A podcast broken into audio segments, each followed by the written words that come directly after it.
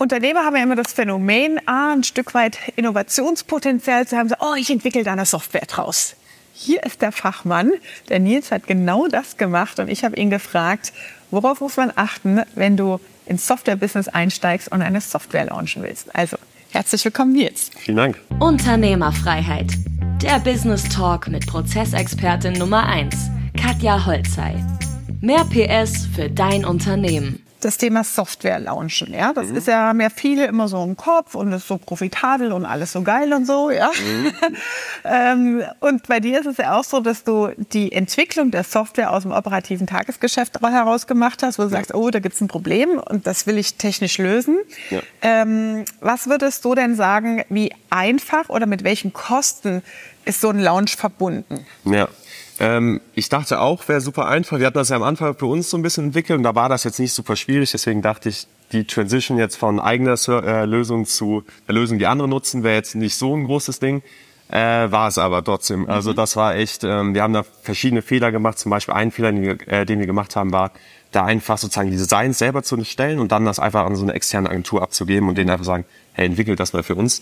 Und das hat gar nicht geklappt. Also das Design? Wir, äh, nee, das Design hat geklappt, aber die äh, Umsetzung von der anderen Agentur, die ah. sollten das sozusagen für uns umsetzen, die mhm. Programmierung. Mhm. Ganz am Anfang so ein paar Funktionen noch und so. Ah, okay. Und das hat gar nicht funktioniert. Also das war ein bisschen schwierig. Ähm, wir haben dann irgendwann noch eine andere Agentur gefunden, wo wir dann eher so auf die Mitarbeiter Vollzeit für uns gearbeitet haben. Das war dann besser, mhm. weil die vorher auch so viele Projekte hatten und sowas. Das heißt, du brauchst eigene Softwareentwickler dann? Ja, also eigene Softwareentwickler wäre schon gut. Ähm, ansonsten halt über so eine Agentur, wo man aber wirklich den Entwickler auch Vollzeit bei sich hat. Das mhm. ähm, haben wir die Erfahrung gemacht. Und wir haben ähm, viel, also es war halt am Anfang sehr, alles sehr unstrukturiert, weil Entwicklung war jetzt auch noch nie was, was ich groß gemacht habe. Deswegen habe ich mich ja am Anfang einfach so ein bisschen geguckt, was, was machen die so normalerweise. Ähm, und mittlerweile haben wir da aber zum Beispiel so ein cooles Punktesystem eingeführt. Wir, äh, jeder hat da in Jira zum Beispiel so einen laufenden Prozess, ah, wird da gut zugeordnet. Halt. Mhm. Genau. Ähm, und ja, das ist auf jeden Fall insgesamt deutlich schwieriger, als man denkt. Also haben wir bestimmt also hohen sechsstelligen Betrag auf jeden Fall jetzt in Entwicklung, bevor wir dann Kunden onboarden äh, konnten, äh, gesteckt. Ähm, Und auf der Zeitachse? Boah, ähm, also über ein Jahr. Über ein Jahr. Über ein Jahr. Mhm.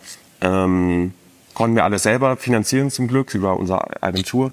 Aber ähm, ja, aber trotzdem deutlich schwieriger, als ich dachte. Krass, also ein hoher sechsstelliger Betrag. Mhm. Einfach an den äh, Adaptionen, dass es funktionsfähig ist. Ist es denn auch so, dass man aus der äh, subjektiven Perspektive, wenn man so eine Software für sich entwickelt, dann auch lernt, der Markt hat noch andere Probleme ja. oder der denkt anders als ich. Ja. Ist das auch so? Ja, wir hatten auch verschiedene Versionen, mussten dann, haben auch einmal nochmal komplett von vorne angefangen, weil wir gemerkt haben, hey, wir müssen das einfach nochmal anders aufbauen, dass es noch einfacher ist für andere Unternehmen. Mhm. Ähm, das Gute war bei uns, ich kenne halt andere, die auch eine Agentur haben, die haben das halt bei sich auch immer getestet, okay. so dass wir immer gutes Feedback auch bekommen haben. Bei uns in der Agentur natürlich auch, mhm. weil die kannten das ja eh schon. Ähm, aber das ist super wichtig. Also hätten wir es einfach so gebaut, wie ich am Anfang dachte, dass wir es gebaut hätten, hätte das nicht gut funktioniert. Okay. Wie lange hat das gedauert? Also wie viele Tests braucht man da, bis man dann äh, sagt, okay, das passt jetzt? Mhm. Also bei uns war das ein laufender Prozess. Äh, wir haben jede Funktion sozusagen auch von den anderen Agenturen testen lassen, auch haben da immer echtes Feedback bekommen. Also jetzt nicht so, äh, so wo wir gesagt haben, wir haben jetzt fertig probt, wir machen jetzt eine Testrunde oder so, sondern wir haben einfach laufend die ganze Zeit Feedback bekommen, das verbessert. Mhm. Und dann am Ende natürlich so mit den ersten richtigen Kunden nochmal ganz intensiv geschaut, wie, wie lief das bei denen von denen das Feedback nochmal genommen, das angepasst. Mhm. Ähm, aber wir sind ja auch, wenn die Kunden uns irgendwie Feedback geben, dass sie es anders haben wollen, können es auch super stellen. Welche Rollen sind das? Also das eine sind ja Softwareentwickler, mhm. die das bauen, ja, aber das Feedback vom Kunden, der Kunden spricht ja nicht in Software-Sprache und das sind ja nicht die Entwickler, die das Feedback ja. dann annehmen. Also was brauche ich dann an Organisationseinheiten, wenn ich sage, was, wie viele Mitarbeiter muss ich da bezahlen erstmal und mhm. einstellen, was für Typen sind das so, was für Profile? Genau, also tatsächlich war das mir am Anfang wichtig, dass ich äh, vom Feedback her dann noch selber noch was mache. Also bei der Agentur mache ich gar nichts mehr, vielleicht in der Woche halbe Stunde oder sowas. Ähm, aber bei der Software habe ich am Anfang viel selber noch geguckt, dass ich auch das selber verstehe, die Prozesse besser bauen kann. Aber grundsätzlich brauchen wir natürlich Frontend, Backend. Als Entwickler, so ein Projektmanager wäre auch gut, wobei wir das dann auch viel mit Systemen lösen kann. Ähm, und dann halt noch Leute, die sozusagen das Feedback auch mit die Kunden mal anrufen, mit denen sprechen, hey, ist das denn, das Feedback dann aufschreiben.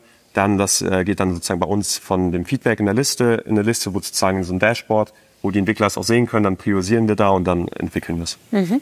Okay. Cool. Sehr schön. Was ist dein wichtigster Tipp, wenn man sagt, okay, ich will jetzt auch irgendwie eine Software launchen oder so digitale Sachen? Ähm, genug Geld mitbringen. das ist echt wichtig. Also eine Mio sollte ich schon irgendwo liegen haben. Ja, also wenn man jetzt so mit 200k rangeht oder so, dann kann es halt auch nicht klappen. Und man muss halt, ich will, man will ja auch keine Software launchen, die irgendwie so komplett verbuggt ist oder so, sondern da sollte man auf jeden Fall ein bisschen Puffer haben und Geduld auch mitbringen. Okay, krass. Cool. Vielen lieben Dank, Nils. Sehr gerne. Vielen Dank für die Einladung. Das war Unternehmerfreiheit. Der Business Talk mit Prozessexpertin Nummer 1, Katja Holzhey. Du willst keine Folge mehr verpassen, um dein Unternehmen mit PS auf die Straße zu bringen?